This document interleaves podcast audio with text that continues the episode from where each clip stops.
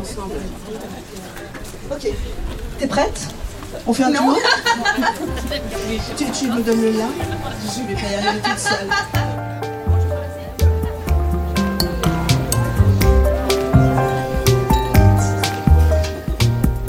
Réparer les violences.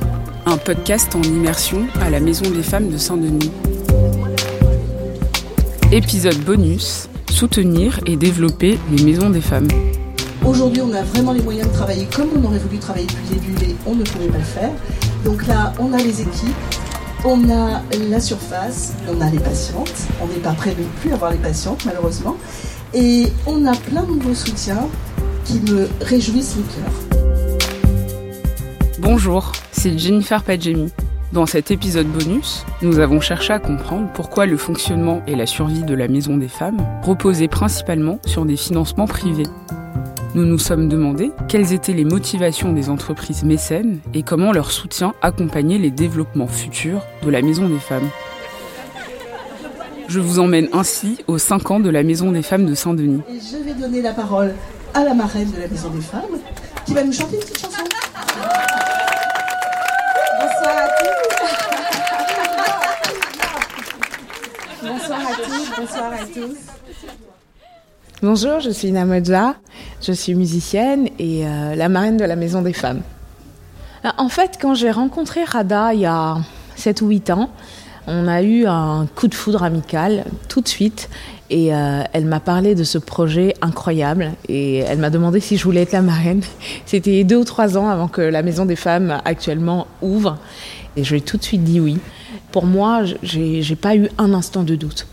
Je suis tellement fière d'elle, tellement fière des équipes qui travaillent ici sans relâche et qui font en sorte aussi qu'il y ait d'autres maisons des femmes euh, un peu partout. avec mon histoire personnelle d'avoir euh, euh, grandi en ayant été excisée à l'insigne de mes parents, de pouvoir voir aujourd'hui le travail que tu fais pour accompagner les femmes à retrouver leur intégrité physique et leur dignité, c'est quelque chose qui est euh, inestimable. Et accompagner les femmes victimes de toute forme de violence, c'est euh, faire euh, un monde meilleur en fait. Euh, donc euh, Céline Bonner, je suis la déléguée générale de la fondation Kering, qui a été lancée en 2008 et qui est une fondation entièrement dédiée à la lutte contre les violences faites aux femmes. C'est Rada qui euh, nous a contactés via la boîte de la fondation par mail en expliquant son projet euh, en 2014 et on s'est rencontrés. Je suis allée à, à Saint-Denis et là elle m'a accueillie avec la directrice de l'hôpital de, de La Fontaine à l'époque. Puis elle a ouvert une porte, elle m'a montré un terrain vague et elle m'a dit voilà, c'est là où je veux construire la maison des femmes. Ah, d'accord. Donc c'était voilà. Je suis ressortie de ce rendez-vous euh, avec une évidence. Quand elle vous explique son projet, vous ne pouvez que comprendre le côté unique, le fait qu'il est bâti de A à Z avec, pour et autour des femmes survivantes. Et puis, au fur et à mesure, elle a développé de plus en plus de services, de, compétences, de différentes disciplines pour répondre aux besoins des femmes victimes de violences. Donc, on a financé, nous, à la Fondation, tout d'abord la construction de la Maison des Femmes. Après, on a financé le poste de sage-femme coordinatrice de la Maison des Femmes pendant un certain nombre d'années. Puis après, on finance le projet d'extension. Et aussi, en partant toujours de, l'expérience de terrain, un jour, Rada a partagé euh, avec nous l'interrelation entre les violences faites aux femmes et l'inceste. Une fille sur cinq et un garçon sur 13 qui est victime de violences sexuelles dans l'enfance, et à 80%, c'est de l'inceste. Et donc, on a décidé de soutenir l'ouverture d'une consultation euh, inceste qui est maintenant euh, opérationnelle euh, à la Maison des Femmes.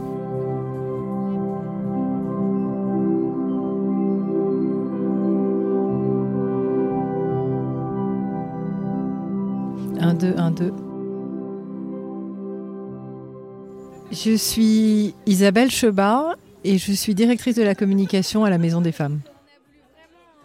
Nous, on a, pour habitude de dire qu'on a vraiment un modèle de financement euh, hybride et, euh, et c'est vraiment le cas parce que la Maison des Femmes, c'est une unité de soins de l'hôpital, donc on est un hôpital, mais euh, les ressources propres, c'est-à-dire les consultations, ne suffisent malheureusement pas à financer toutes les dépenses de cette unité de soins. Et ça, c'est le cas dans tous les hôpitaux.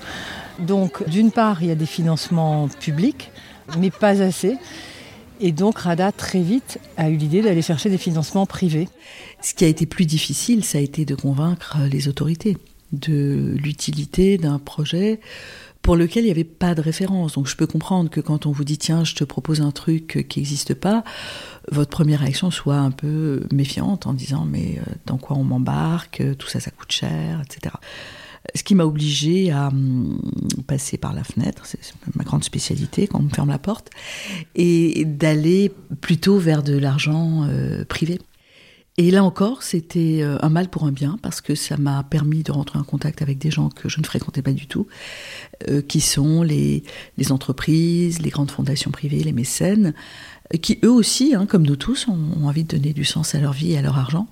Et quand vous leur apportez un bel argument, finalement, n'ont pas mis trop longtemps à se laisser convaincre et à me faire confiance. Et c'est ce qui a permis en fait de démarrer. Après, le, ministère de la Santé, les pouvoirs publics se sont petit à petit ralliés à la cause. Et encore plus, une fois que le sujet est devenu euh, mainstream, il y a dix ans, c'était pas un sujet. Aujourd'hui, personne vous dit euh, à quoi ça sert ce que tu fais? je n'entends plus ce genre de commentaires. Après, effectivement, euh, cinq ans après la, création de la Maison des Femmes, on est en plein développement des maisons des femmes et donc en plein dans la duplication que Rada souhaitait euh, depuis que la Maison des Femmes a fait la preuve de son modèle, en fait.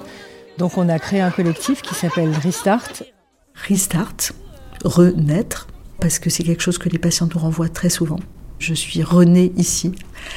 Depuis que nous avons ouvert, nous avons été très très étonnés d'être sollicités par des collègues, des mairies, des responsables politiques qui nous disaient euh, ça m'intéresse votre structure, j'aimerais bien avoir la même alors dans mon hôpital, dans ma ville, dans ma mairie et je viens vous voir. Donc on a reçu des centaines d'équipes différentes d'à côté ou de d'Haïti ou de, du Mexique ou de je ne sais où.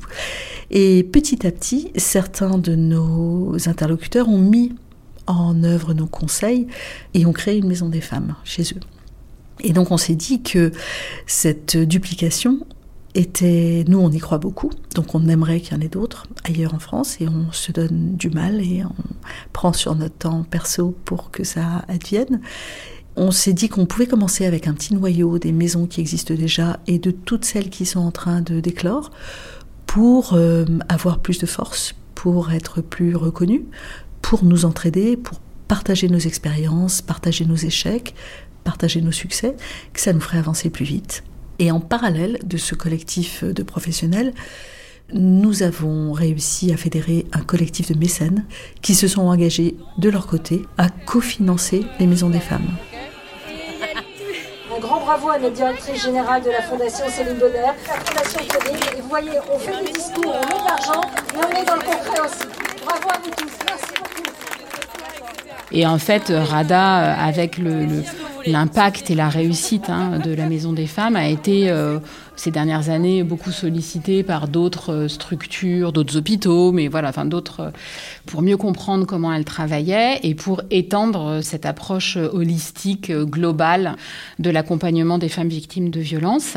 Et donc, on a décidé de constituer un premier cercle de mécènes privés pour accompagner la duplication des maisons des femmes en regard finalement du financement public. Donc, c'est un partenariat public-privé. C'est le collectif Restart qui regroupe l'ensemble des projets euh, de duplication de la Maison des Femmes. Et donc, on est un certain nombre de mécènes privés euh, à, s'être regroupés. Donc, évidemment, les historiques, hein, euh, Raja, Sanofi, et puis de nouveaux partenaires, AXA, L'Oréal, Superga Beauty, Corian.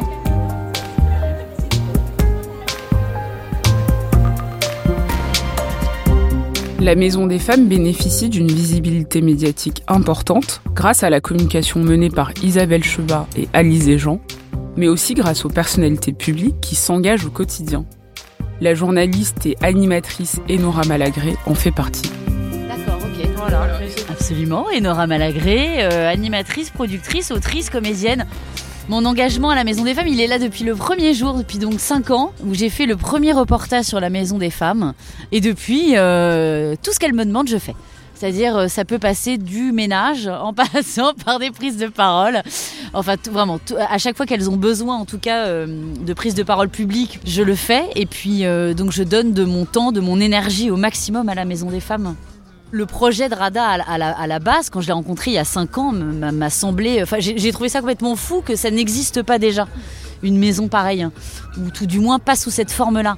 Et puis il y a ce, dont tout le monde doit vous parler, le fameux effet Rada, c'est-à-dire que Rada, elle est hypnotique et elle est surtout d'une sincérité euh, dans son engagement et d'une clarté. Euh, elle m'a embarqué et puis elle m'a expliqué aussi des choses, elle m'a permis aussi de me déconstruire aussi sur certaines questions et puis de m'informer aussi sur d'autres. Je me posais des questions, elle m'a apporté des réponses.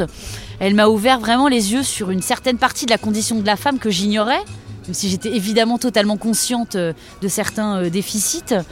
Mais là, ça va plus loin que ça, quoi, vraiment.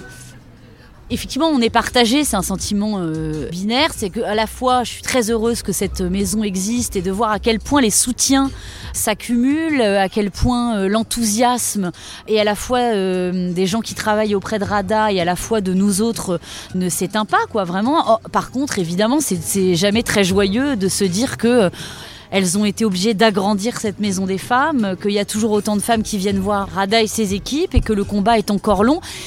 Partout en France, il y a encore vraiment beaucoup, beaucoup de chemin à parcourir. Il y a encore beaucoup, beaucoup de femmes qui subissent des violences trop. Donc le sentiment est partagé. Mais euh, il faut toujours que la joie demeure dans tout ce qu'on fait, dans tout ce qu'on défend et dans toutes sortes de militantisme. Nous, on a un militantisme, en tout cas, voilà, joyeux, c'est important. Alors, euh, je voilà pourquoi je fais ce métier. J'ai plein d'histoires. Mon métier, à la base, c'était la naissance. Donc j'ai énormément de témoignages que je retrouve en rangeant mes affaires. Par exemple, j'ai reçu un courrier d'une femme qui est chef d'entreprise et qui m'a dit, voilà, il y a 12 ans, vous m'avez aidé à tomber enceinte. Ma fille, c'est le plus beau cadeau que la vie m'ait fait. Et aujourd'hui, elle m'a envoyé un chèque pour la Maison des Femmes. J'ai plein de petites histoires comme ça qui me donnent aussi du soleil dans ma vie et c'est tellement magique. Plus récemment, donc dans la, Maison des Femmes, il y a aussi beaucoup de femmes que j'ai accompagnées et qui ont témoigné, petits mots, des SMS pour me dire l'impact que ça a eu sur leur vie, du changement. Toutes ces petites choses-là, effectivement, euh, donnent euh, encore plus de sens à ce qu'est la Maison des Femmes et montrent qu'on peut changer la vie des gens pas forcément avec des moyens extraordinaires. Alors c'est vrai que le budget de la Maison des Femmes est conséquent.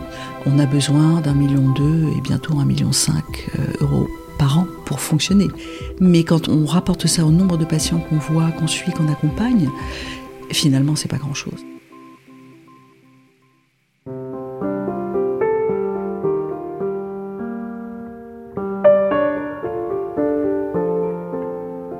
De quoi vous avez besoin euh, à la Maison des Femmes? On a besoin d'argent, mais on a besoin aussi d'ambassadeurs en fait. On a besoin de gens qui parlent de nous et qui portent la parole de la Maison des Femmes et de nos actions de sensibilisation. Voilà. Devenez ambassadeur de la Maison des Femmes.